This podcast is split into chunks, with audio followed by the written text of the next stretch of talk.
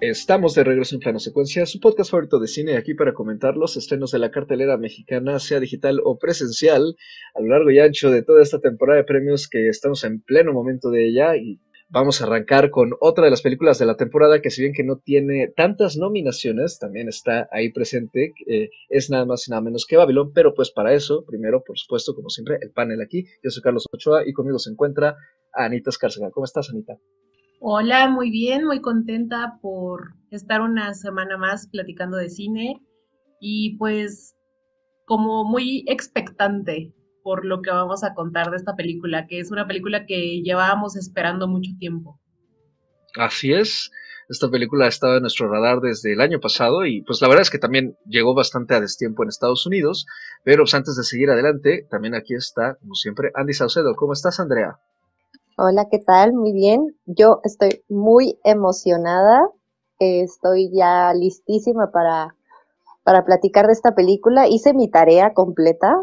Entonces, la verdad es que, que, que vengo preparada para agarrar eh, a sillazos sacarlos, así, aventarle una silla. Ay, ya, ya, está aquí el ya está aquí el spoiler, el spoiler de que a mí, hay algo aquí a mí que no me gusta. Pero antes de seguir con eso. No, yo no dije si te gusta o no te gusta, la verdad. A lo mejor no me gusta a mí, te gusta a ti. puede ser, ¿no? puede ser.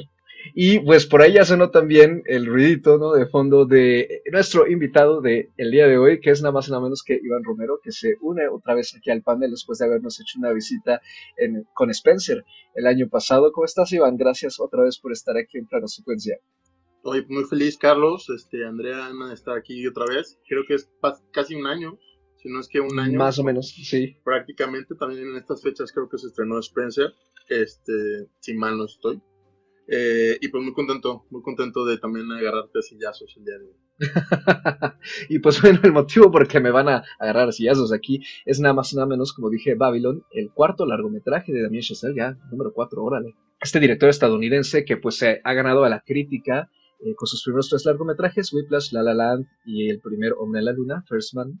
Y pues en esta ocasión regresa con este largometraje épico de tres horas escrito por él mismo, musicalizado por su colaborador de confianza, Justin Horwitz, y un elenco variopinto que incluye a Brad Pitt, Margot Robbie, Diego Calva, Gene Smart, Jovan Adepo, Max Minghella, Toby Maguire, Catherine Waterstone, Flea, así es, el guitarrista, Samara Weaving y Lee Jun Lee.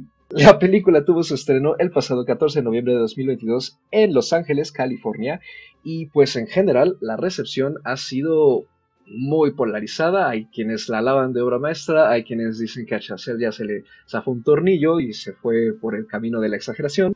Pero entre todo esto, pues la película ha conseguido anotarse tres nominaciones al Oscar, entre ellas banda sonora, vestuario y diseño de producción, bien merecidas, creo yo en general las tres, pero pues eso será parte de lo que discutamos aquí. Y ya para arrancar, Iván, por favor, siendo tú nuestro invitado de honor, cuéntanos brevemente de qué trata Babylon. Bueno, Babylon se ubica en Los Ángeles, en el Hollywood de los años 20, em, teniendo como, como estructura a tres personajes principales, una aspirante actriz, eh, interpretada por Margot Robbie, un actor eh, conocido ya en declive del cine mudo en ese entonces, eh, interpretado por Brad Pitt, y un mexicano, un soñador que, que es muy, un personaje muy eh, ya característico en, los, en las cintas de, de interpretado por Diego Calva. Eh, la, vida de, las, de estos tres personajes en diferentes pasajes a lo largo de, la película estarán envueltas pues en, en, esta, en una decadencia, desenfreno, depravación del Hollywood de aquella época. Bonito y conciso. Y pues para ir empezando, ¿qué te pareció la película, Tivan? De entrada. Ay Dios, qué fuerte. Eh, rápidamente mi experiencia eh, con ella fue también era una de las películas más esperadas no es de no que muchos sepan pero bueno La La es una de mis películas favoritas de la última década Whiplash me parece también una gran una gran cinta eh, y soy de los creo bueno no me gusta decir soy de los pocos porque al final de cuentas uno nada más vive en una cierta burbuja pero me considero de los, de los pocos que sí defiende muchísimo First Man me parece un filme bellísimo y, un poquito contrastante con los, los, anteriores. Eh, la verdad es que mi primer, la primera vez que vi Babylon, eh, ya van un par de veces que, que, la he visitado, eh, tuve muchas cosas en la cabeza. Evidentemente no había leído no había leído prácticamente nada las reseñas veía que entre la que la destrozaban entre que la amaban. Creo, que la verdad es que ahora que ya prácticamente en todo el mundo se ha podido ver, si, si, no es que exagero, este, creo que la media es esa, la media es que es muy polarizada, como bien dijiste al principio a mí en lo particular creo que me, cada vez que la pienso le, he estado agarrando más sabor, por así decirlo. Creo que es una película que tiene, aparte, que tiene muchos, que tiene sin sabores, por supuesto, no creo que sea una película perfecta, porque no lo es. De pronto se ha hablado mucho de esto que la carta, una carta de amor, una carta de odio a Hollywood. De pronto yo decía, bueno, pues tampoco es como que Hollywood no sepa o no les hayan, no les hayan leído las cartas miles de películas previas o miles de directores o cineastas, ¿no? O cine independiente. O sea, no es nada nuevo esto de, de esta afrenta de hablar de un Hollywood sórdido y de que los sueños no son los que se cumplen y que el camino, el American Way of Life no es, no sé, un, camino sobre hojuelas, ¿no?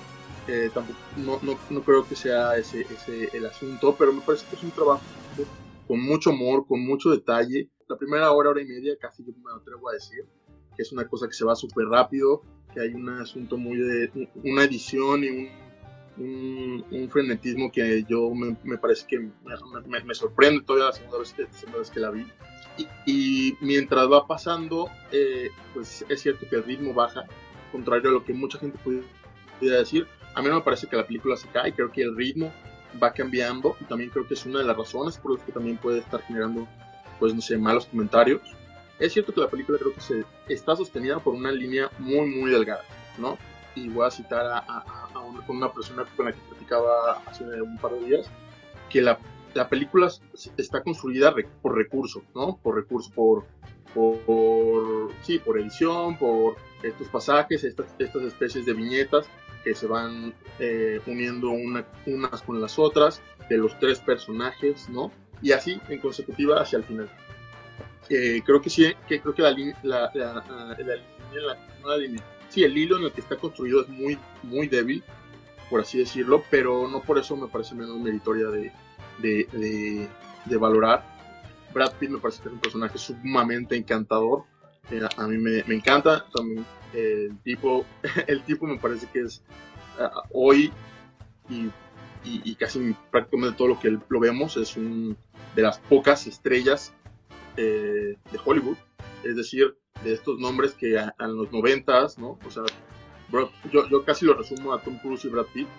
Eh, Diego Calva me parece que está muy bien, me parece que es una, una gran revelación. Tengo ahí unos pequeños problemas cuando tiene sus escenas en español, que es algo muy irónico porque, pues bueno, él es mexicano, pero no me parece tampoco tan grave. Y Margot Robbie, pues me parece que está fabulosa. Me parece también que es encantadora, me parece que por un lado es como esta contraparte del personaje de Emma Stone en La La Land, ¿no? Porque esta es, al contrario, es una actriz, una cocainómana, este, que se va hundiendo en vez de estar escalando. Eh, que curiosamente el personaje original, digo, el personaje lo tenía originalmente Emma Stone, que creo que también le hubiera caído increíble. En general me parece, me, gusta, me parece que es una película que mientras más la pienso, más me, eh, más me emociona hablarla, me gustaría, me gustaría incluso verla más veces para diseccionarla, me parece incluso un asunto hasta icónico, tanto la, música como de pronto tiene, todo, tiene todos estos aspectos que creo que se van a quedar como en el eh, en la memoria colectiva, ¿no? Hasta de pronto, no sé, el, vestido de Margot, o sea, como estas cosas creo que van a perdurar en mi muy humilde punto de vista. A ver, Andy, tú, a ti también te, ha gustado mucho la película y seguramente concordas con casi todo, si no es que todo lo que ha comentado Iván eh, respecto a este cuarto largometraje. Gisela, ¿a ti qué te pareció de entrada, brevemente? Vaya, me parece que es una película, al menos a mí me emocionó mucho. Eh, estaba yo incluso nerviosa en la sala y es porque me generó, te puedo decir hasta electricidad, ¿no? O sea, se, se oye rara la palabra, pero la gocé muchísimo. Toda la película, de principio a fin, me reí, disfruté, ¿no? También sufrí, ¿no? E, entré en nerviosismo y eso porque también la película es una montaña rusa de géneros, emociones, eh, viñetas, ¿no? O sea, pasan muchísimas cosas, pero lo que más me, me emociona es justamente algo que ahorita mencionó Iván y es el amor, que al menos yo sí sentí mucho amor al cine, ¿no? Y dentro de ese amor, pues bueno, vemos toda esta crítica, vemos eh, también todo este exceso, estos personajes que simbolizan muchas cosas, las metáforas, o sea, esta música que te, que te abraza y el encanto y desencanto de el cine como arte, wow, o sea, hay cosas en la película y creo que la parte que más me gusta y que me marca es la importancia del cine eh, visto como arte o no, ahí hay un debate también muy interesante, pero lo que, lo transformador que es, lo transformador que es eh, esta maquinaria, la industria, las historias, cómo transforma al espectador, ¿no? Y lo que significa para el espectador, y también cómo transforma al actor, ¿no? O a todo aquello que hay detrás de una película. Yo salí fascinada, encantada de este viaje caótico, salvaje, excesivo que nos da Chazelle. También era una película que esperaba mucho. También La La Land es una película que me encanta, que también está entre mis películas favoritas de, del cine. El soundtrack de La La Land lo amo, o sea, lo, lo, llevo conmigo a todos lados y es algo que podría escuchar todo el día, todos los días y varios de los trabajos que, ha hecho Chazelle, no solo como director, también como guionista por ahí, eh, si no han visto Gran Piano, lo que me encanta es la música, este trasfondo musical, este amor al cine y a la música. También, ¿no? Vemos eh, estas opiniones muy polarizadas de la aman o la odian, lo entiendo, y creo que hay cosas que aquí ya hemos mencionado, el tema de la duración de una película, el tema de eh, lo caótico que puede ser visualmente una película, el seguirle el ritmo, ¿no? O sea, entiendo porque sabemos que otras películas que tienen eh, rasgos similares, al menos en aspectos técnicos y de desarrollo, pues es lo que incomoda o no gusta a ciertas personas, como Carlos, nada, no es cierto. pero, como tú, Carlos, nada, no es cierto. Eh, pero bueno, mm, en, términos generales, ¿no? Eh, sí puedo entender este tipo de, críticas y puedo entender y aceptar, ¿no? No obstante, creo que el lugar que tiene la película o que podría tener, como dice Van, en un futuro las repercusiones eh, en términos de de elementos que se van a quedar o que vamos a llevar, al menos muchos de nosotros, ¿no? Creo que ese, ese tipo de cosas sí van a perdurar, aunque sea por detalle, aunque sea porque Chazelle va a seguir creciendo en, en, otros aspectos, ¿no? Y va a seguir eh, de cierta forma consolidándose con un estilo, creo que nos va a servir también como punto de referencia para otras cosas. Y ya es comparable en, cierto sentido con, con, con, otros trabajos, ¿no? Vaya, Cartas a amor al cine, sabemos que hay varias. Este tipo de pasajes en donde vemos la descripción eh, o la, situación, ¿no? Cómo se dio toda la parte del cambio del cine mudo al cine sonoro, ¿no? Las crisis en las que entraron muchos de los actores, cómo cambió la industria. Vaya, las hay, ¿no? Incluso el mismo Chazelle las, las pone ahí en la película, ¿no? Cuando hace referencia a Singing in the Rain o cuando recordamos ahora la parte de, The Artist, ¿no? Esta película que también ganó el Oscar hace varios años. Pero la forma en que lo hace Chazelle y los elementos que usa para contarnos también esta historia, que no es solo eh, este pasaje, sino va mucho más allá, a mí me encanta. La verdad es que yo solo la he visto una vez, pero la podría ver más veces.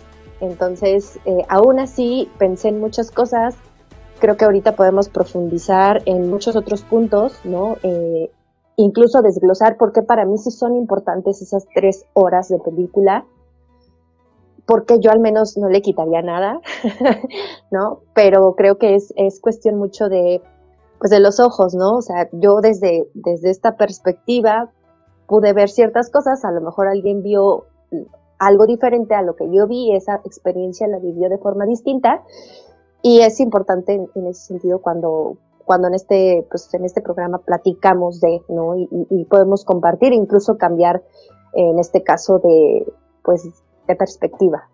Entonces, en términos generales, creo que, que es una película muy interesante y que tiene muchísimo jugo para platicar y para desarrollar.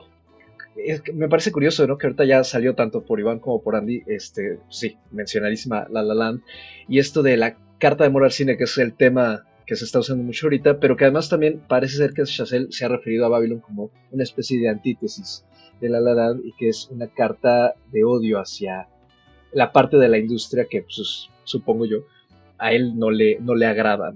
Y tú, Anita, ¿a ti qué, cuál fue tu impresión con Babylon? Pues a mí la película sí me gustó. Me parece que es un filme lleno de caos, se percibe salvaje, frenética, rabiosa, decadente, excesiva. Híjole, muchos adjetivos más que la han convertido en una película muy comentada en los últimos meses, muy esperada por todos los amantes del cine, por los fans de Chazelle. Yo me considero una de ellas. Y vaya, ninguno de estos adjetivos los digo con una connotación negativa, ¿no? O sea, me, gusta el caos que trae la película.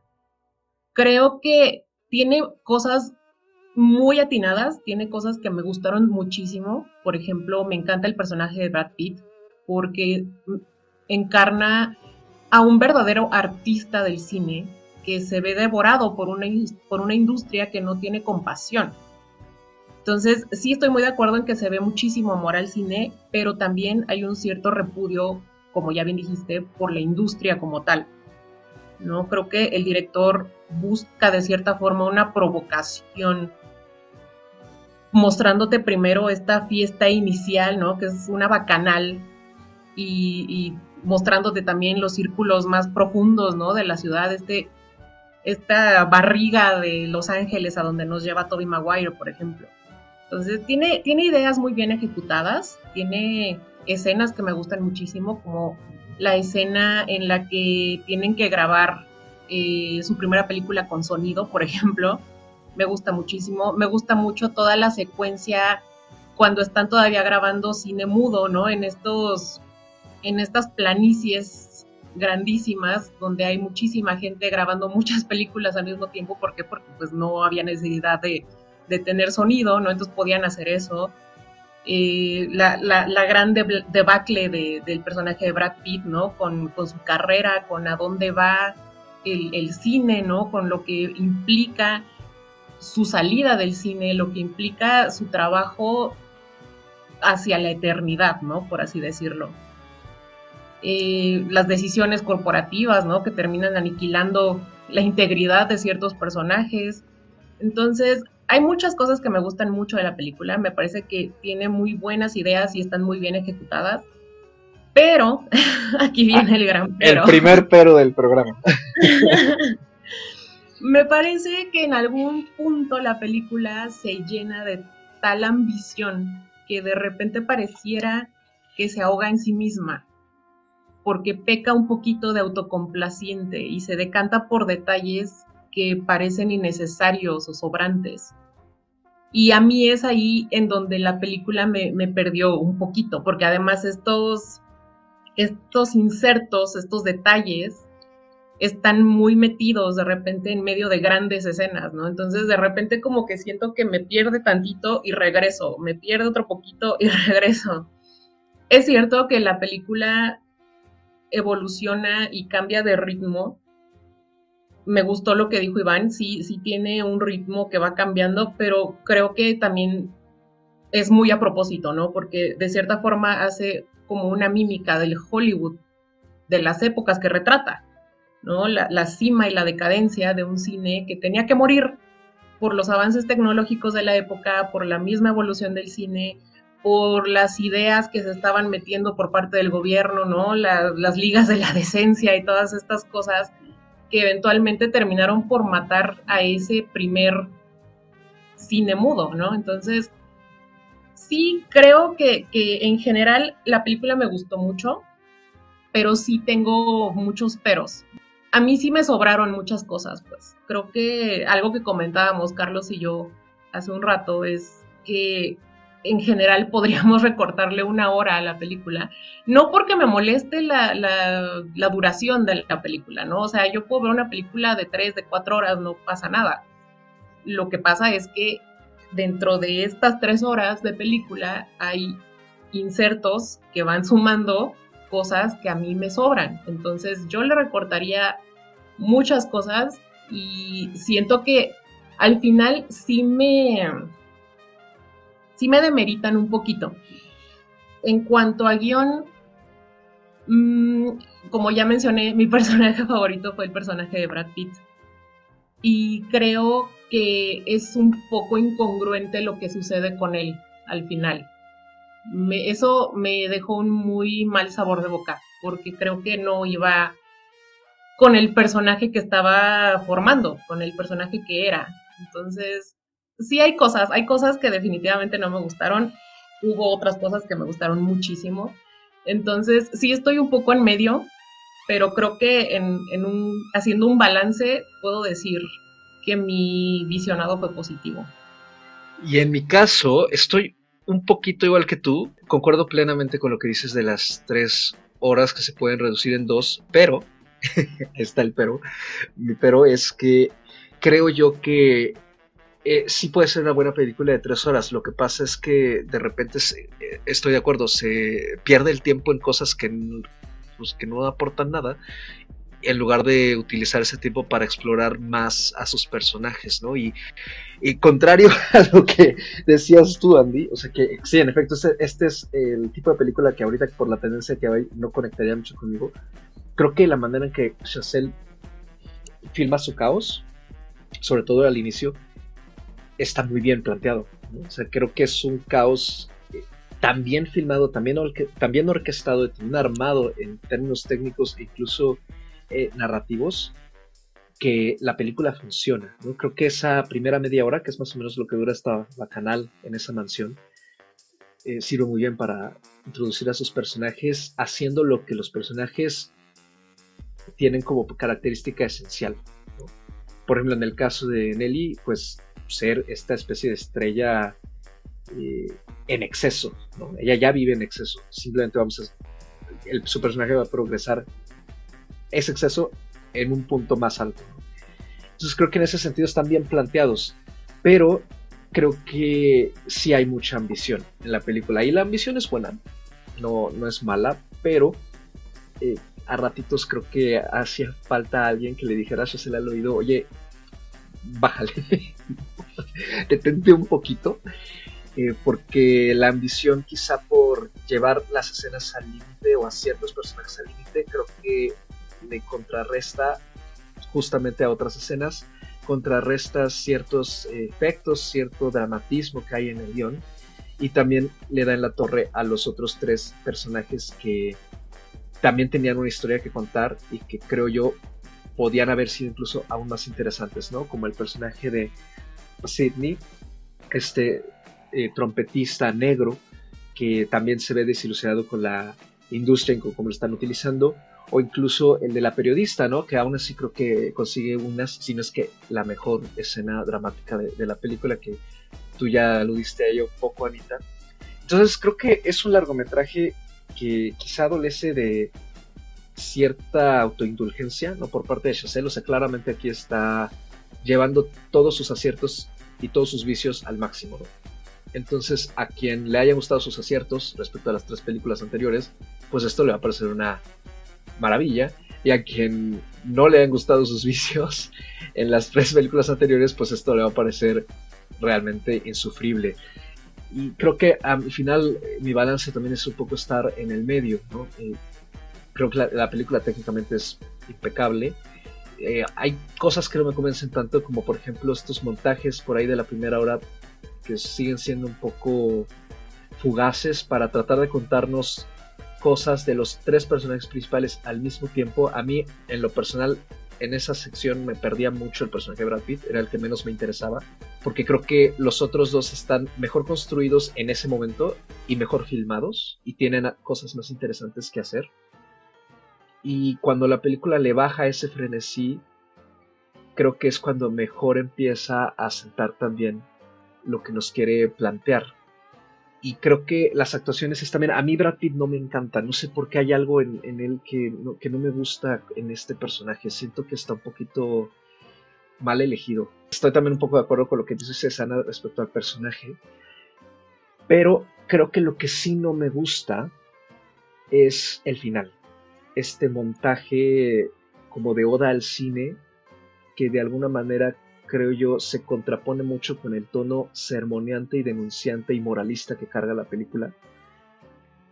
A mí me dio la impresión de que, bueno, sí, este, mira, toda esta gente sufrió y como muchos de estos personajes en la industria se los comió, pero mira, hay cine. Entonces, pues hay que ser permisivos con ello, ¿no?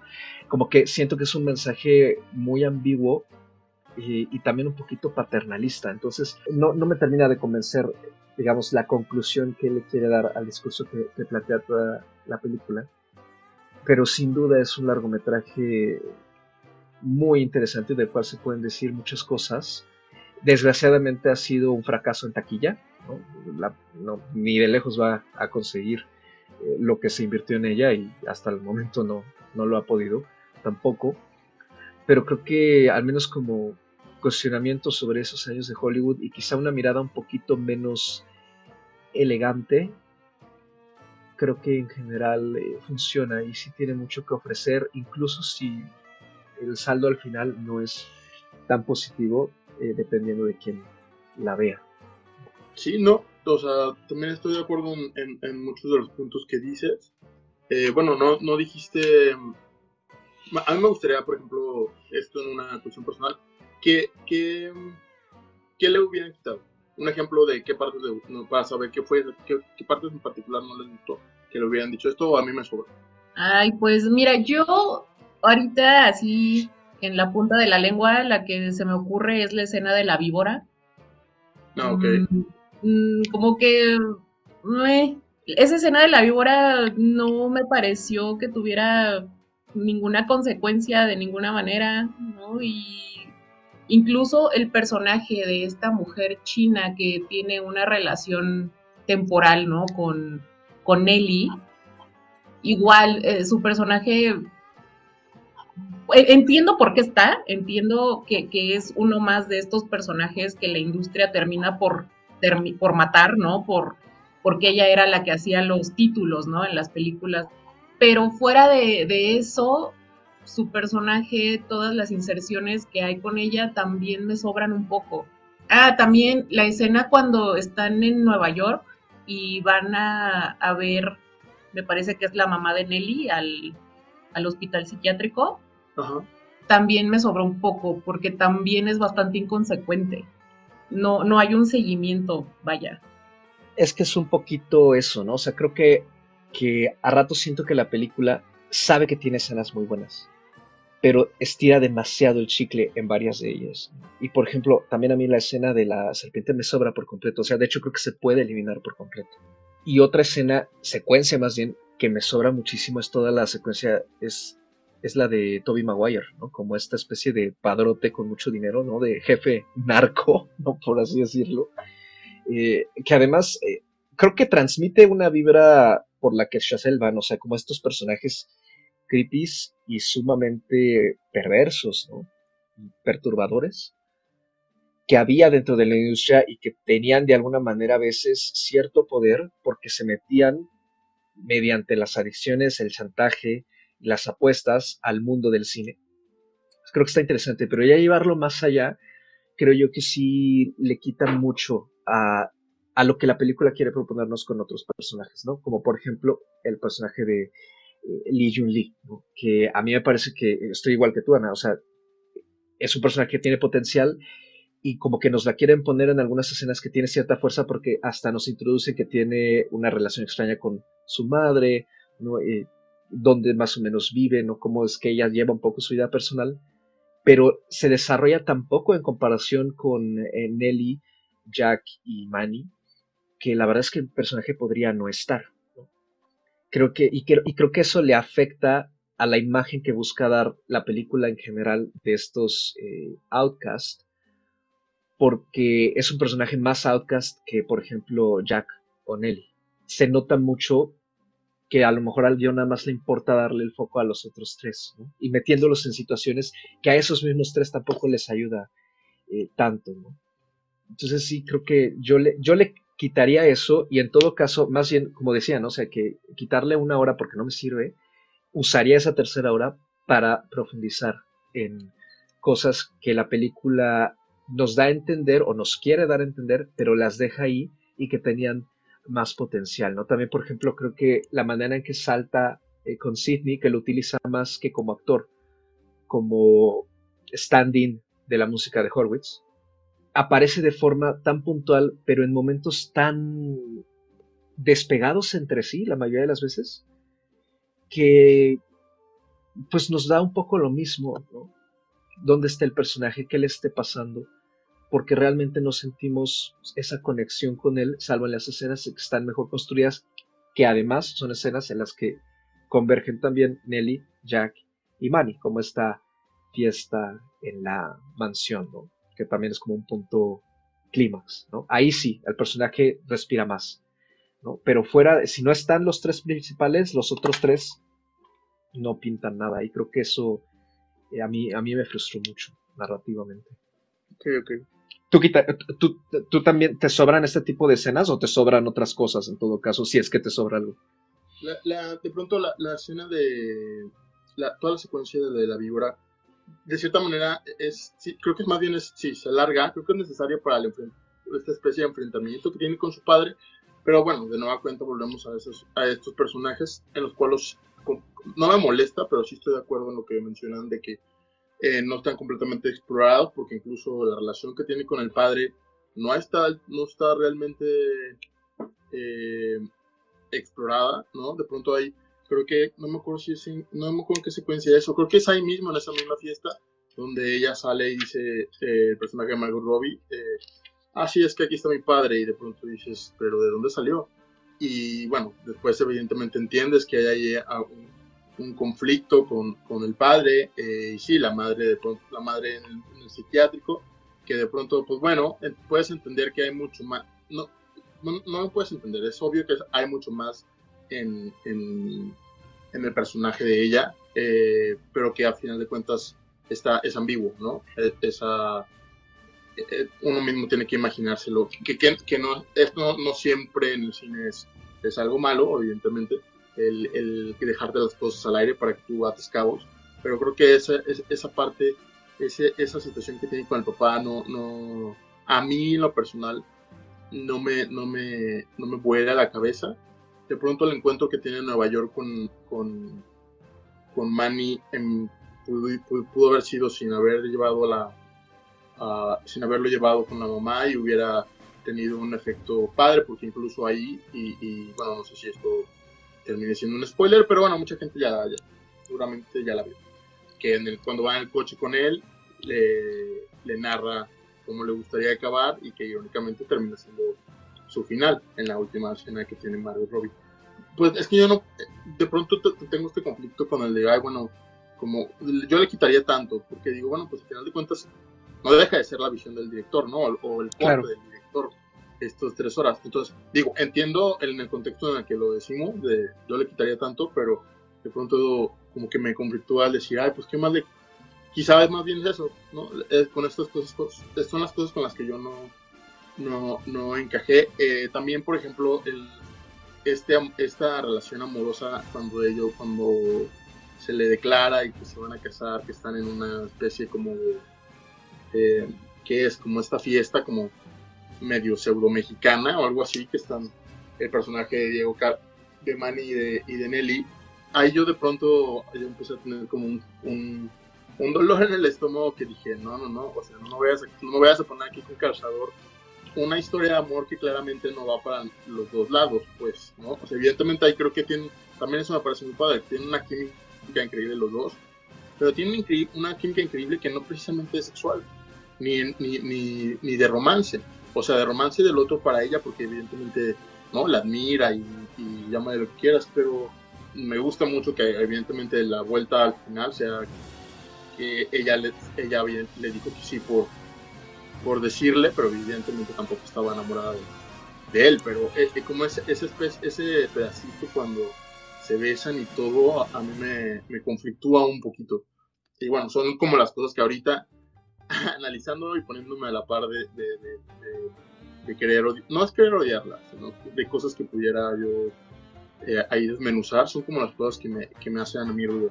Yo insisto en que yo no le quitaría nada, porque sí siento que, que compaginé mucho con la visión de lo que quería transmitir Chazelle. Ok, no soy adivina, ¿no? Tampoco es como que estoy en su cerebro para saber qué es lo que nos quería decir, pero siento que dentro de todo y de cómo he pensado la película, para mí sí tiene pues un cierto porqué, ¿no? Ahorita Iván mencionaba algo muy importante. Yo también al inicio cuando vi esto de, bueno, más bien cuando estaba viendo eh, esta parte del desarrollo de la relación del personaje de Manny con Ellie hacia el final, creo que yo la vi también como una cierta metáfora de este mismo flashazo que tiene él sobre el cine. Ese mismo flashazo que tuvo con ella es el mismo flashazo que él tiene cuando está con Brad Pitt, esa primera eh, acercamiento grande que tiene a ver un set, ¿no? A este set abierto, como lo describió Ana, en donde se estaban rodando muchas películas. Esos mismos ojos, esa misma mirada, y creo que se enfatiza mucho con, la fotografía o como está eh, en este caso hecha la toma, es esa misma fascinación que Manny tiene por eh, el personaje de, Nelly. Y si se dan cuenta, también tiene eh, hasta cierto punto, pues es un enamoramiento del cine, ¿no? Que no termina bien, o sea, no, resulta, porque justamente esta industria de la que él se enamora y de la que él en algún punto forma parte, es una industria que te desecha, ¿no? Es una industria que te deshace y que te destruye. Entonces, yo lo vi de cierta forma como una metáfora, no tanto como una historia de amor, aunque eh, ya hablamos de que Chazelle, pues sí habla de amor en la película, ¿no? Pero no justamente una pareja que está enamorada. Creo que en realidad mm. no se presentan parejas enamoradas en sí eh, eh, en, la película, ¿no? Incluso el personaje de Brad Pitt lo vemos cambiar de esposa constantemente y es cuestión, a lo mejor, ¿no? Es la lectura que yo le doy, pero a mí no me molesta, ¿no? Y, no me molesta porque siento que todo está siendo eh, de una u otra forma como una metáfora de toda esta crítica, de toda esta situación que él quiere, de, la que él está hablando sobre el cine y sobre el arte y sobre lo que decía yo al inicio, cómo nos transforma como espectador y cómo transforma a las personas que está detrás de ello. Y además el cine cómo se ha transformado desde su creación.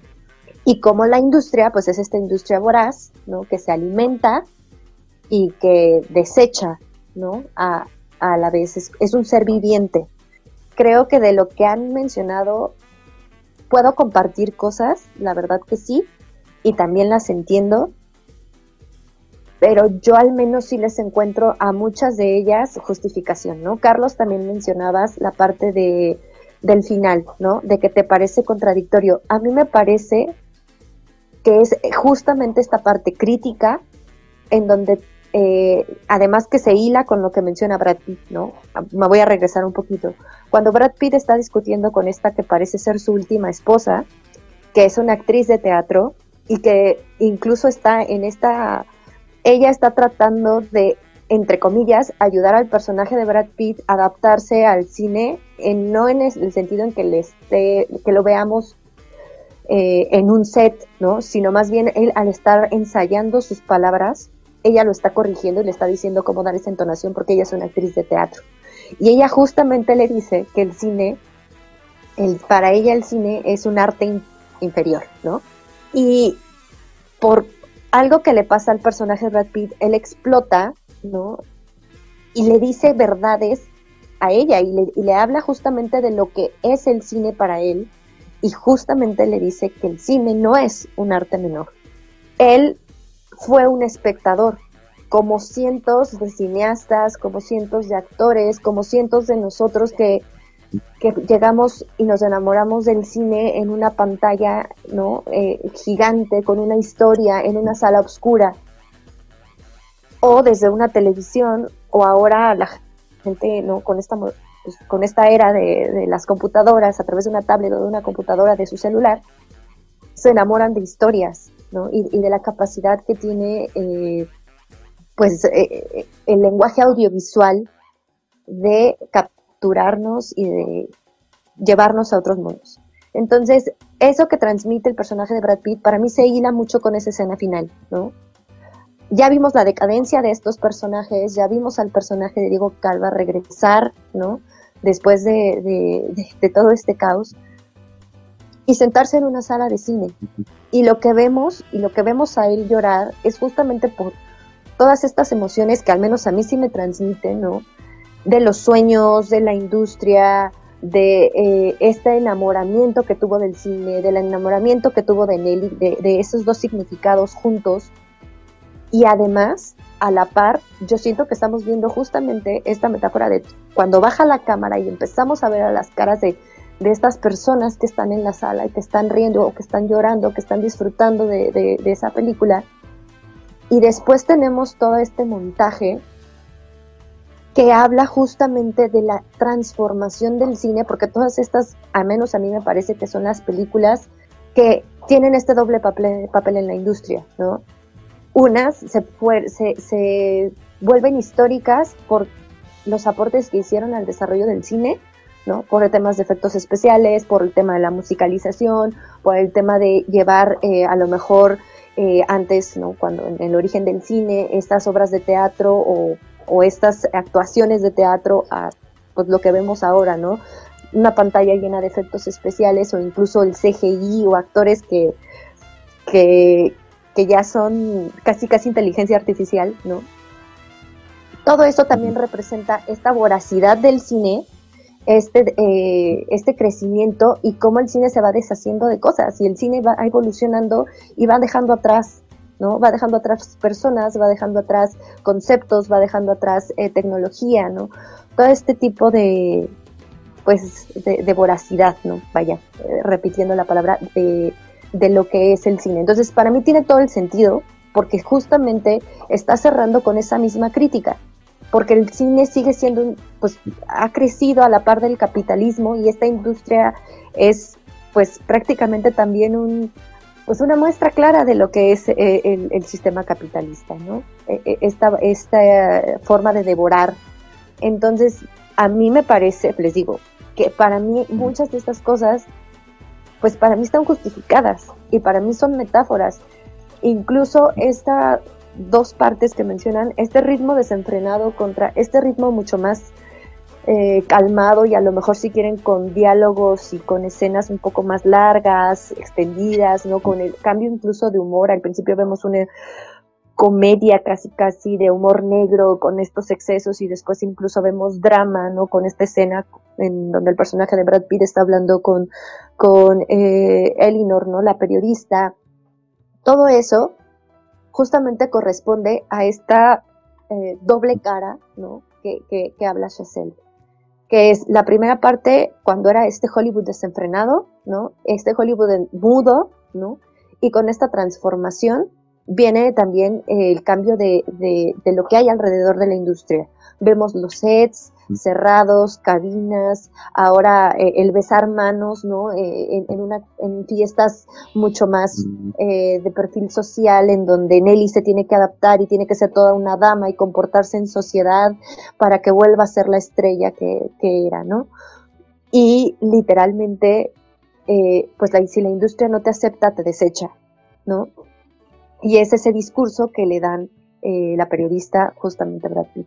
Entonces, vaya, les insisto, a mí no me sobran cosas, a lo mejor me está haciendo falta análisis o a lo mejor analicé y rellené espacios por mí misma, pero creo que, que, todos los temas, o al menos los temas que para mí fueron importantes y que yo leí en la película, en, el desarrollo de, de la historia, están bien desarrollados, para mí quedan claros y creo que por eso yo no le cambiaría nada. Creo que un Chazelle libre, un Chazelle eh, se puede decir, incontrolable, ¿no? Que, dejó ir todo lo que, lo que él quería, es un Chazelle que, que, me gusta, ¿no? Y que me gusta lo que me, lo que me está contando. Sí, yo también, eh, poquito, poquito hablando de lo, de lo último que hablaba también Carlos y que, que ahorita acaba de, acaba de decir, es que, eh, sobre todo en el montaje eh, yo lo que me pasó la, la, primera vez que la vi, yo la verdad pensé algo similar con Carlos, que es de, yo la había terminado justo en, en Diego, ¿no? Llorando y ya. Y después el montaje, pues me pareció como, mm, ¿no? Digo, la música a mí me parece eh, fabulosa. El soundtrack lo he traído, creo que los, no sé, lo he escuchado muchísimo desde que vi la película y me vuelve loco la Pero que creo que la, la, selección que hay en el montaje es justamente como las películas que, fueron, empezaron, son un parteaguas en, en un aspecto técnico, en un, en un aspecto visual, en, en un asunto de transformación. Y, y, al final, después de, mucho pensarla, la verdad es que cada vez soy más partidario de, de, esa visión. Ay, no sé. Mira, yo, yo también he visto muchas cosas sobre este montaje final. Yo puedo decir que no me molestó.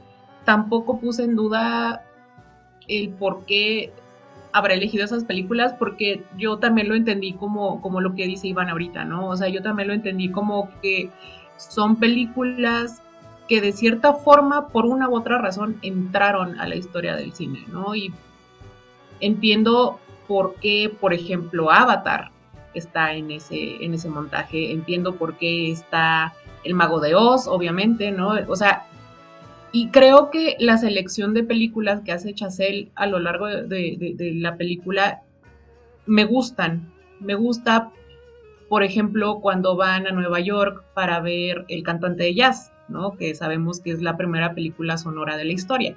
Entonces, entiendo, entiendo por dónde va, entiendo por dónde va ese, ese hilo conductor, ¿no? De, de, de que es mostrarnos películas que por una u otra razón entraron en los anales históricos del cine. Pero lo que vemos previo al montaje y lo que vemos como esta historia, este, esta especie de epílogo eh, que vemos con Manny, ¿no? Regresando a la ciudad que lo, que como bien dijo Andy, lo digirió y lo escupió años atrás. A mí no me termina de encantar esa parte. Mm, no, no sé mm, decir exactamente por qué, pero siento que es un poco como lo que mencionabas hace un rato, Carlos, que es que como que estirar demasiado el chicle, ¿no? O sea, creo que no si bien no tengo problemas con ese montaje final, sí con los 5 o 10 minutos previos a ese montaje. También a mí, al igual que Iván, el romance que de repente vemos con Manny y Nelly me parece totalmente sacado de la manga porque no hay un antecedente o no hay historia suficiente detrás como para vendernos un romance. Entonces no se siente para nada natural. Y como, como dijo Iván, ¿no? o se siente metido con calzador. Ahora bien, escuchando lo que dice Andy, pues quizás viéndolo como una metáfora, como ella lo hizo, me podría funcionar. Pero también no sé qué tanto es también ya meterle uno de su propia cosecha, ¿sabes? O sea, este sobreanálisis que de repente hacemos por, por justificar algunas decisiones, no sé. Una cosa que, que les mencionaba hace un rato, que me molestó muchísimo, fue el, el final que tiene el personaje de Brad Pitt. Creo que su personaje, ya les había contado, fue mi personaje favorito, algo que me gustó muchísimo, muchísimo fue esta escena en la que Brad Pitt está filmando la que sería su última película. Cuando está platicando con su maquillista y mencionan que han trabajado juntos en más de 80 películas, una cosa así. Y Brad Pitt voltea a ver al crew de la película y ve que están bostezando, aburridos, ¿no? Como eh, un trabajo más. Y es un contraste enorme con lo que habíamos visto al inicio, cuando están grabando todas estas películas mudas ¿no? Que te transmite como mucho, mucho caos, mucho... Eh, está muy movido todo, ¿no? Y con, gente además, un crew que además era muy apasionado, ¿no? Y muy entregado a su, a su oficio, a su arte. Y podemos ver en el personaje de Brad Pitt este desencanto, ¿no? Como, como que puedes ver que su personaje es un animal en peligro de extinción, es un dinosaurio que está por desaparecer y él lo sabe, él se da cuenta. Entonces yo ahí, en esa escena hubiera terminado la historia de Jack. Creo que era el final perfecto para él. Lo que sucede después con él a mí me, me, sacó mucho, me, me siento que siento que es maltratar un poquito su personaje, ¿no? Sobre todo porque ya habíamos visto este monólogo maravilloso que le da el personaje de Jean Smart sobre la relevancia del cine, ¿no? Sobre la permanencia de la memoria histórica del cine, de, de que este personaje es un personaje que estaba destinado a prevalecer, existir como un archivo histórico, ¿no? A seguir brillando por toda la eternidad. Ese monólogo me parece precioso, me parece maravilloso, me parece que es brutal, pero es hermoso. Entonces, yo en todos estos momentos que acabo de describir, yo estaba enamorada del personaje de Brad Pitt. Entonces, lo que sucede después, como que me viene a tirar todo esto que me había estado construyendo sobre él. Y en general creo que puedo decir que eso es muy mis sinsabores de la película, ¿no? O sea, de repente hay cosas bien padres, bien bonitas, bien brutales, bien hermosas que va construyéndote y de repente, ¡pum!, te las tira. Todas, o casi todas, tienen su contraparte así que las tira para abajo. Retomando un poquito esto de lo que yo abrí, ¿no? La, la lata de gusanos que yo abrí aquí con respecto al final, no es tanto la selección de películas, ¿no? O sea, y, que me moleste ver Avatar, digo, ya sé que en este panel nos molesta ver cualquier de Avatar, pero, este, o sea, me refiero a que a mí me pareció que al final era súper paternalista y condescendiente, porque es muy redundante respecto a todo lo que nos ha estado contando. Siento que solamente es para rizar aún más el rizo. O sea, a mí no me hacía falta que me pusieran todo ese, eh, digamos, compendio, ¿no? De las películas que él considera que son parte aguas, que está muy bien, pero sí creo que raya un poquito en la condescendencia para mí como espectador. Y el haberla cortado un poco antes me habría transmitido más esa sensación de conexión personal con el cine, que creo que es muy empática con lo que está viendo Manny, sea lo que sea que está viendo Manny. ¿no? Y también que tenemos como este repaso ¿no? de cosas de la película, también siento que ahí me... O sea, ¿para qué si lo acabamos de ver? ¿no? O sea, y, y no, no me dice más nada porque ya lo dijo, ¿no? Simplemente darle vueltas a lo mismo. Entonces, creo que justamente es otro ejemplo más de, eso, de que estira el chicle y pues porque la escena a lo mejor le gusta mucho, porque dijo, bueno, pues es que esto lo quiero llevar al límite. Digo, está bien, ¿no? O sea, creo que eh, últimamente aquí hemos comentado películas en las que los directores por lo visto han tenido, para bien o para mal, más libertad en muchos sentidos eh, de que o se les edite menos lo que están proponiendo o sus historias prácticamente estén contadas recién salidas ¿no? del horno y se dan este tipo de, digamos, caprichos. Entonces, en ese sentido, creo que la película es muy caprichosa. Las anteriores de Chazelle creo que también lo son. Eh, pero aquí creo que quizá puede llegar a un nivel en el que el capricho sea más que complaciente, eh, con, la audiencia eh, exasperante. Pero, como tú bien dijiste, Daniel, o también puede ser que esto dependa de, cada quien y de también la relación que tenemos con la forma en que a lo mejor nos hemos estado acercando incluso al cine mismo. ¿no? En ese sentido, creo que la película también genera una buena reflexión. Algo que a mí me llama mucho la atención, y creo que a partir de aquí también podríamos ir poco a poco cerrando, es, regresando a lo que comentaste tú, Iván, en un inicio, respecto a Diego, en sus secuencias con habla española, a mí no es que me sacaran de onda, pero como que yo las sentí sumamente anacrónicas, porque el lenguaje con el que Diego se expresa en español me parece que es lenguaje de México 2023 y no de mexicano de 1923. Entonces, creo que a mí eso fue lo que me sacó un poquito, porque creo que él el lenguaje de los personajes del resto sí está mucho mejor cuidado. Quizá porque está mejor investigado. Pero creo que ahí sí, no sé si sea una falla de dirección, de interpretación o de guion, creo que a mí me sacaba mucho eso, como que de repente decía, ¿por qué este chavo está hablando como, si estuviera aquí hoy, ¿no? El día aquí a un lado. Eh, digo, o sea, son detallitos o matices. Contrario a lo que yo podría haber esperado, no me parecieron como forzados, ¿no? Que de repente se soltara hablando en español.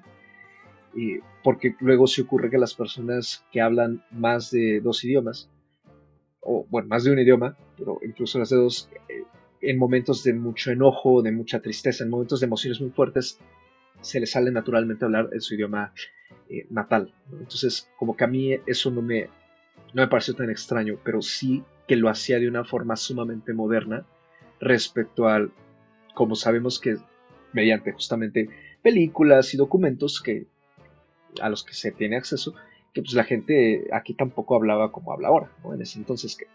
Y quizá había, hay cosas en la película que tienen ese toque medio anacrónico a lo largo de todo el metraje con otros personajes también, pero sí creo que donde sí es muy notorio es con, la, con el personaje de, Manny en esos momentos al menos. No sé si a lo mejor le atiné o, pude poner quizá en palabras lo que tú dices que no sabías por qué no te convencía eso. Pues más que nada, eh, bueno, no sé, yo siento más bien como que el anacronismo yo así lo, lo, entendí, eh, de lenguaje y de cosas, pues era, es deliberado, pues, o, así lo, lo, caché. No, yo siento más bien como un asunto de, perdón, perdón que lo diga, como de sobreactuación, como que no lo dirigió bien, como, no sé si fue como de, pues bueno, a final de cuentas, yo no sé qué significa esto en español, pues tú grítale, ¿no? O sea, que le traduzca esto, o sea, no me, no me, me parece de pronto como porque empieza, él empieza a gritar, eh, eh, creo que son dos secuencias, pero bueno, la más fuerte es cuando eh, Margot, o Nelly va para decirle que, que, la están buscando y él que le empieza a decir que partiste la vida y etc. a mí no me molesta que hable como, porque creo que eso es de prácticamente toda la película, que habla como chilango de la, de la condesa o de la Roma, pero en esa escena en particular que empieza a gritar groserías y eso, y luego de pronto él le da como la espalda y no sé si también es un asunto de, de dicción que no, que pareciera que, e, es mi percepción, que pareciera que no pronuncia, que no pronuncia bien o lo dice muy bajito, no sé, eh, me conflictó mucho esa escena y dije, no, no, regresa a lo que habla inglés, me gusta más como habla inglés, me parece como una, un error de dirección de, de que no suena, pues no, no suena chido hablando en español, aunque suene aunque, aunque pueda sonar malinchista lo que digo. Como que es muy de la nada. Sí, exacto, sí. Es como muy de la nada cuando habla con ella en previo, cuando tiene pláticas con él, con Brad, con Brad Pitt, que quizás son pocas, pues, eh, pues sí, en efecto, no están, no tiene tampoco la experiencia, ¿no? Porque también el personaje ha cambiado y evolucionado, se convirtió en, en un productor o, eh, en un productor, etc. Sí ha sido como, como como otra persona. También creo que quizá esa especie de pelea también entra, que digo, yo amo el melodrama, ¿eh? Pero la película no está, no es melodramática per se, la verdad, o sea, no la pudiéramos echarla de mil cosas, pero melodramática como tal no lo es. Y esa, esa escena quizá eh, sí no, no, no es de mis favoritos. Andy, pues ¿con qué te gustaría ir concluyendo ya esta breve discusión sobre Babylon de Chazelle? ya lo mencionaba un poco al inicio, la verdad es que para mí la película tiene muchísimo jugo y, muchísimo de, pues muchísimas perspectivas, ángulos, temas, todo de, de qué abordar, ¿no? Ya aquí hemos hablado de actuación, de música, de, vaya, guion, ¿no? Eh, de, de inicio a fin. Y yo solo quisiera abordar como varias cositas que se tocaron y que quisiera regresar eh, brevemente es una, la parte del personaje de, Jack, que mencionaba eh, Anita sobre Brad Pitt. Híjole, a mí sí me gusta el final, o sea, no es que me encante que muera un personaje como él, porque a mí también me gustó mucho el personaje. A mí se me quedan tres cosas muy marcadas de él. Una, el primer rodaje en donde lo vemos, ¿no? Que además está súper borracho. Lo suben a la cima y de repente le dan una instrucción concisa y te crea un momento mágico espectacular. ¿no? De estas tomas, eh, pues idílicas, ¿no? De, de, ese Hollywood que hacían soñar y suspirar a, la gente en, esa época y incluso ahora, ¿no? Aquellos que vemos ese tipo de películas nos, nos hace suspirar. Eh, este que ya mencionaba yo, ¿no? Cuando platica con, con la última de sus esposas, y el que menciona Anita que podría ser la mejor escena dramática y claro, tiene muchísima fuerza. Yo creo, yo al menos lo vi, o sea, no es que me encante cómo termina el personaje, pero sí puedo justificar y creo que tiene mucho que ver con eh, estos actores, cantantes, eh, vaya, gente famosa, ¿no? Que llega a un punto de sus carreras en donde entran en estas crisis, ya sea de, pues, crisis de, de, que ya no consiguen trabajo, de que están en un declive, ya pasan de ser estas figuras a ser películas en donde son, son el reemplazo, ¿no? Como el caso eh, eh, hacia donde se dirige el personaje de Brad Pitt. Y muchos de estos eh, actores o artistas, como los menciono yo, pues caen en, en suicidios, ¿no? Caen en estos temas súper trágicos, muertes trágicas, ya sea accidentes, suicidios, enfermedades, ¿no? Y que de una u otra forma para mí respondió un poco a eso, ¿no? Estas grandes leyendas, o muchas de estas grandes leyendas, eh, han muerto en este tipo de circunstancias, ¿no? De, muy escandalosas. En el caso de los personajes secundarios que ya mencionaba Carlos, que para él no se desarrollan, siento que si bien están un poco en el trasfondo, para mí sí tuvieron de cierta forma el desarrollo, podrían haber tenido un mejor desarrollo, en eso estoy de acuerdo, pero creo que no, no me molesta en, ese sentido, ni lo he hecho tanto de menos o me falta, porque se encaminan y de cierta forma tienen un final, no quiero decir feliz, pero al menos fueron dos personajes que Hollywood escupe, ¿no? Como el personaje de Sidney Palmer y este personaje eh, que mencionaba de Lady Faisu, ¿no? Fuera de Hollywood tienen una vida, ¿no? O sea, sí consiguen otro trabajo, sí consiguen hacer otras cosas. Y sobre todo el personaje de Sidney Palmer, que es el que se ve más golpeado, ¿no? en el sentido que es al que vemos como esta escena muy fuerte que tiene el personaje de Manny en donde lo obliga a oscurecer su tono de piel. O sea, después de que él le da la oportunidad y que juntos de cierta forma pues detonan, ¿no? En, el cine con la música y, y, surge la oportunidad de que Manny sea productor, y que luego lo obliga a oscurecer su piel. O sea, esa escena es muy fuerte y es, es muy interesante. Él mismo se da cuenta de el, ese trato que está recibiendo de esta industria, pero al ser desechado, o más bien a él irse de ahí, a él dejar atrás eso, sí encuentra de cierta forma su lugar, ¿no? Su lugar en, en estos clubs de jazz, con su gente, con la gente que lo valora y que no lo obligan a querer cambiar, ¿no? O, no, quieren cambiarlo. Entonces, ese tipo de personajes a mí no me parece que estén mal o que estén eh, faltos de desarrollo. Creo que tienen tiempo justo. Si se hubieran desarrollado más, tampoco, o sea, creo que, que también habría sido bueno para ellos, pero tampoco los me parece que faltan. Y rápidamente, lo último es la parte de Tobey Maguire es importante porque es donde ya vemos un Hollywood eh, muy sometido, ¿no? Fuera de toda esta libertad que veíamos, este todo desenfreno, locura que veíamos al inicio, tanto en la vida que llevaba la industria, o sea, los actores, directores y extras, vemos ya este sometimiento en donde la industria cambió, en donde esta Margot Robbie eh, literalmente eh, deja esta fiesta, vomita todo lo malo que, que, tuvo que aguantarse en el estómago para poder seguir subsistiendo ¿no? en la industria.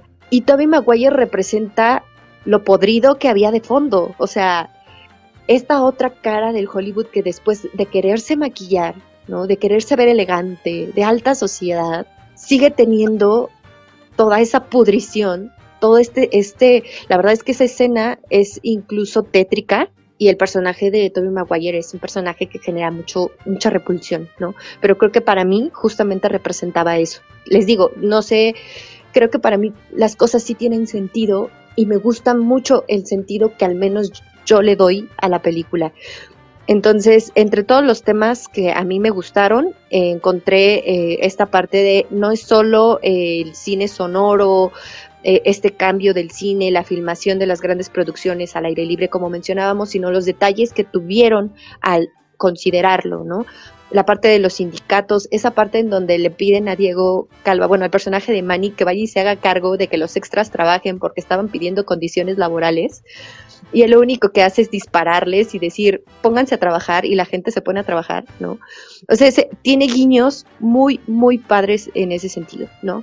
Cómo usan la inserción, eso del código, creo que se llamaba código Hayes, ¿no? Que es donde empezaron a aplicarse justo con, con, con el cambio del cine al cine sonoro, estas reglas en donde pues te decían que se podía transmitir en pantalla y que no, y que justo corresponde a lo que les mencionaba, ¿no? El sometimiento que hubo después de esta época muy de, cierta libertad eh, en el discurso y en la aplicación y en la realización de las películas, y que te llevaron o, que llevan justamente a, a pesar de que podría verse que al principio era un Hollywood muy tóxico por todas estas fiestas desenfrenadas, en realidad lo tóxico llegó con toda la aplicación de estas reglas, ¿no? Sí, es una película súper ambiciosa, es una película, pues yo entiendo que, que pues eh, para algunas personas hasta puede ser muy cruda, ¿no? Eh, sobre todo al inicio porque entra con, entra con todo, entra de lleno hay mucho desenfreno,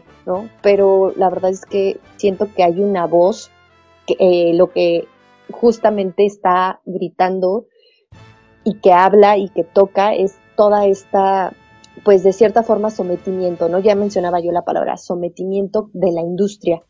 Entonces, el pedirle a Chazelle que le baje dos rayitas o que cambie o que quite, pues creo que corresponde a querer eh, ver un cine a lo mejor más amigable, ¿no? Vaya, no lo estoy diciendo de, los comentarios que hemos hecho aquí, sino también hago referencia a esto porque al menos yo pienso que la película no llegó a tener más nominaciones, no llegó a tener mucho más foco, precisamente porque puede llegar a ser una película incómoda en el discurso, cuando este tipo de películas homenaje al cine, ya lo sabemos, usualmente llegan a la temporada de premios. Son películas que a la, que a la academia de Hollywood le gusta mucho cuando hablan con mucho amor de Hollywood y de la historia del cine. Y en este caso, cuando ves la película, al menos yo entiendo por qué no está nominada, porque sí, para la academia puede ser algo súper incómodo. Yo le puse cuatro estrellas y media, a mí me gustó muchísimo, yo la recomiendo. Para mí, Chazelle se ha convertido en uno de mis eh, cineastas favoritos y la verdad es que comparto muchísimo y la verdad me emociona mucho el amor que no, no solamente tiene por el cine, sino por la música y su música y la visión que tiene la música en sus películas me encanta. O sea, es algo que no puedo describir. Pues ahí está. Yo sí voy a tener incluso entre mis favoritas de, de este año, eh, en este caso Babylon. Yo estoy muy de acuerdo con lo que dice Andy, en, que entiendo por qué puede generar un cierto rechazo por parte de la academia, ¿no? Porque sí, es, es una película que a la academia seguramente le causa mucha incomodidad, porque es una verdad dura, pero pues existe. Y se pueden buscar en internet cientos de historias de estos actores y de estos productores de cine de la época, de cómo vivían sus vidas y de cómo de repente fueron totalmente acallados por la misma industria. Yo también recomiendo la película, la verdad es que yo, como les decía al inicio, a mí la película en el gran balance de las cosas sí me gustó, sí la volvería a ver, creo que sí tiene muchas cosas muy interesantes que podría incluso reinterpretar con lo que ya hemos platicado aquí. Y bueno, yo cerraría con tres estrellas y media, pensando en todos los aspectos que mencioné y quizás con un revisionado podría modificar las estrellas que le puse, pero tampoco me parece que no sea una película recomendable, al contrario, creo que se puede disfrutar bastante bien y se deja ver bastante bien. A mí me parece padrísimo cuando y, quizá caiga en el lugar común, ¿no? El fusilón. cuando una película, no sé, y esto lo digo también por, por, por como he visto las reacciones, también volvemos, ¿no? A la burbuja, eh, en Twitter, en Letterboxd, que he visto como de pronto tanta gente, le, a mucha gente le, le, ha parecido chido, o la, o la han odiado, o bla, bla, bla.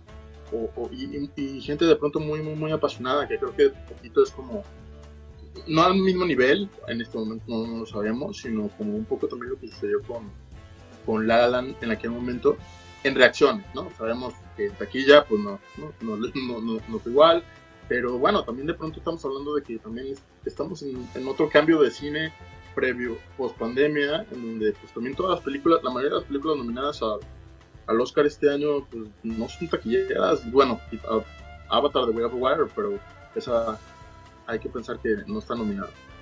Y, eh, entonces ninguna, o sea, Tar fue un fracaso de taquilla The Banshees, que es una belleza, está un fracaso, no, no, no, no son películas taquilleras. Esta, pues evidentemente por todo, por, por, el estudio, por lo que significa el nombre, hoy por hoy del cineasta, de, de, de pero a mí lo que me, me, me, gusta mucho es lo que, ha, lo, que, lo que ha puesto como la conversación la, la, la cinta. Tiene algo también de, no sé, me parece, tiene algo ahí como de, de, de, romántico lo que ha generado pues eh, eh, en todos nosotros, incluso en la conversación de hoy, entonces, no sé, yo lo que concluyo es que es una película que hay que ver, es una película que creo que, que, que con revisionados, evidentemente también cada quien, pero va, va a generar eh, por ahí, va a evolucionar, creo y confío yo, también si no pasa nada, pues no, me quedo como payaso, pero en lo personal para mí sí, va, sí, sí, sí creo que con revisionados le voy a encontrar más cosas, que quizá no cosas en conjunto, sino cosas de pronto más aisladas, es donde te, enamoras de cosas así. Y siento que va a ser una película que, que, se va a recordar más allá de que del fracaso en taquilla, etc. Y también, y también confío o espero que también Chazelle eh, evolucione a partir de esto, ¿no? Porque sí, en efecto, es un caprichazo, eso también, eso también lo, lo, comparto, pero pues de pronto, pues también el cine es un capricho, ¿no? Entonces, sobre todo el cine autoral, que eso también creo que, que, que independientemente de, la, de lo grande que es Babilón en comparación con las anteriores, eh, sigue, siendo, sigue siendo una cinta autoral de alto presupuesto. Eh, le reconozco, lo cual le admiro, ¿no? porque es arriesgada, porque de pronto, ¿dónde, dónde pensaron que iba esto a ser un, un, blockbuster? Como para invertirle tanto, entonces confiaron en la visión de este, de este señor y, y, para mí pues también es de gran admiración porque le, me gusta mucho su trabajo. Imperfecto, o como sea, pero me gusta mucho. Entonces yo la recomiendo mucho. Y, nada, yo sí, le, yo sí le pongo unas. Yo le puse desde un inicio unas cuatro estrellas y le seguiré poniendo cuatro estrellas. Y pues yo soy aquí el saldo menor, ¿no? En este panel, yo me quedo con tres estrellas. Creo que sí le echaría una revisión, no ahorita, porque la tengo demasiado fresca y no se me eh, entrarle otra vez a ese mundo del hedonismo, pero sí creo que es una película sumamente interesante y que en efecto estoy de acuerdo con lo que comentas tú ahorita, Iván, y también un poco con lo que ya habías introducido tú, Andy, en tu conclusión. Creo que es una cinta que, a pesar del presupuesto y de que pudiera ser distinta respecto a lo que hemos visto de este director, sí responde mucho a las inquietudes que él nos ha mostrado como autor desde Whiplash, sobre todo en términos temáticos, pero también en términos estilísticos. ¿no? Es, tiene su sello de identidad. Y creo que a mí algo que me gusta de la película es que habla mucho de la cuestión de la identidad. ¿no? Los tres personajes han formado su identidad a partir del cine y de cómo se relacionan con él y de cómo van subiendo o bajando en él y llega un momento en el que esta identidad les es arrebatada por diversas circunstancias, ya sea por el cambio del cine mudo al cine sonoro o en el caso de Manny por una estúpida decisión de apoyar a su crush. Pero al final creo que el hecho de que se maneja la identidad también como un punto de desarrollo de estos personajes habla mucho de no solo la relación que tiene Chazelle personalmente con el cine, sino también nos invita a reflexionar respecto a la nuestra, a cómo nosotros nos hemos relacionado con las películas y con este arte y el cómo se hace este arte, que creo que eso es eh, muy interesante, ¿no? Y también por lo mismo creo que son algunas de las escenas mejor logradas. Y pues sí, como dije, tres estrellas en mi caso para Babylon, y con eso pues termina esta breve discusión que hemos tenido de este cuarto largometraje de Damien Chazelle, que en el momento en que salga este podcast lo van a poder seguir encontrando en carteleras, pero lo más probable es que termine ya en una plataforma muy pronto. Y pues antes de despedirnos, Van, si nos haces el honor de recomendar una película para nuestra audiencia, ¿qué nos traes? Bueno, y ya nada más como pausa, nada más tengo que comentar algo, lo último de, de, Babylon, es que eh, en el Festival de Morelia del año pasado me tocó conocer, de, porque fui un poquito de groupie, eh, porque estaba al lado mío. Bueno, es una larga historia. Estaba atrás de mí Pablo Larraín, que creo que eh, Carlos me mandó mensajes porque me subí fotos de que estaba cerca de mí y no me atreví a pedirle ni siquiera una foto. Entonces, en, en, en mi acto siguiente fue que, curiosamente, al lado de mí estaba Diego Calva, que la verdad es muy, muy, muy guapo en persona, pero curiosamente en fotos de retrata como, eh, no sé, como de una manera curiosa, ¿no? No precisamente creo que sea tan fotogénico. Entonces mi comentario va a lo siguiente, me parece que, lo que hace Chazelle, o sea, me parece que se, encuentra completa y plenamente enamorado del personaje de Manny eh, prácticamente toda la película, porque creo que, que, retrata de una manera, o sea, bellísima.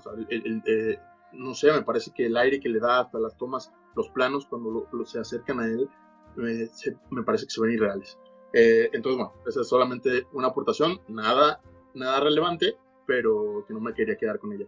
Y porque me gusta un poquito ser temático, creo que la verdad es que, y, quizá soy un poco básico, yo recomendaría de pronto, porque, porque tuve la oportunidad, porque no, bueno, porque la vi en su momento y porque yo no la odio, es esta serie que produjo y dirigió los primeros dos episodios el mismo de Chazelle, que se llama The Eddie, eh, que se encuentra en Netflix y que así como llegó a Netflix, así se hundió, porque pues tuvo, tuvo cero eh, tuvo cero resonancia, nadie la comentó, de nada se habló de ella. Es una miniserie de ocho, episodios ubicada en un París contemporáneo, en un club de jazz.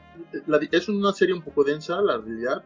Trata sobre un pianista retirado eh, que trabaja eh, en este club de jazz y su mundo cambia cuando su hija de 16 años se presenta, mientras él tiene un amorío con una de las cantantes de jazz del bar que es eh, Joanna Kulut, no sé si lo estoy pronunciando bien, que es esta protagonista de la protagonista de Cold War. Son personajes que están todo el tiempo con la dinámica de, del bar, ¿no? Que aman, evidentemente, que aman la música, eh, del jazz, eh, y, que se relacionan de esa manera constantemente con la presión de, de, que el bar corra mientras sus relaciones personales y laborales están coexistiendo por así decirlo. Ahorita aprovechando este espacio y que es temáticamente eh, con lo que estuvimos hablando, pues estaría padre que le echaran, ¿no? Se encuentra en Netflix, eh, muy escondida, ¿no? Y ahí seguirá. Yo ya no me acordaba de esa serie, no, no la he visto, pero, pero sí, ahí está, escondida en Netflix. Y pues como siempre, muchísimas gracias por acompañarnos una vez más. ¿Dónde nos pueden encontrar, Anita?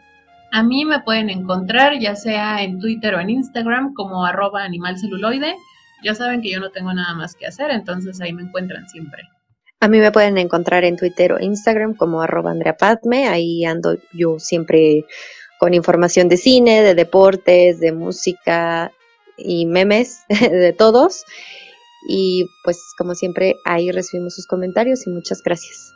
Iván, a ti donde te puede encontrar nuestra audiencia y muchísimas gracias por habernos dado un poquito de tu tiempo para estar aquí en este panel con esta película. No, un, placer, Carlos, Ana, Andrea, una gozada platicar con ustedes y escucharlo, la verdad. Eh, me pueden encontrar en arroba chivancillo en Twitter, sobre todo, en Letterboxd también, para los que lo utilizan, y eh, Instagram, y bueno, básicamente en Twitter allá viendo toda mi ansiedad eh, referente a cosas evidentemente de cine o de entretenimiento. Y a mí me pueden encontrar en Twitter como arroba mrcarlos, 8 dígito y una A minúscula, lo mismo en, en Letterboxd, es exactamente el mismo handout, y pues ahí ya saben, comentarios sobre la vida, los libros, la música, el cine y demás serán bienvenidos o bloqueados según sea el caso, y este programa, como todos los demás, como siempre, en sus plataformas de podcasting preferidas, excepto Anchor, ya lo saben, no estamos ahí nos alejamos de esa plataforma, pero estamos en muchas otras más. Muchísimas gracias, como siempre, por sintonizarnos semana a semana. Vamos a seguir por aquí con otros estrenos que nos hacen falta, como The Fablemans, Y demás, que pues poco a poco se va llenando esta agenda. Pero por lo pronto, pásenla bonito, disfruten mucho de la cartelera presencial o en casita, o sea, con tanta plataforma que hay, y nos escuchamos en un nuevo episodio, como siempre, cada viernes. Hasta la próxima.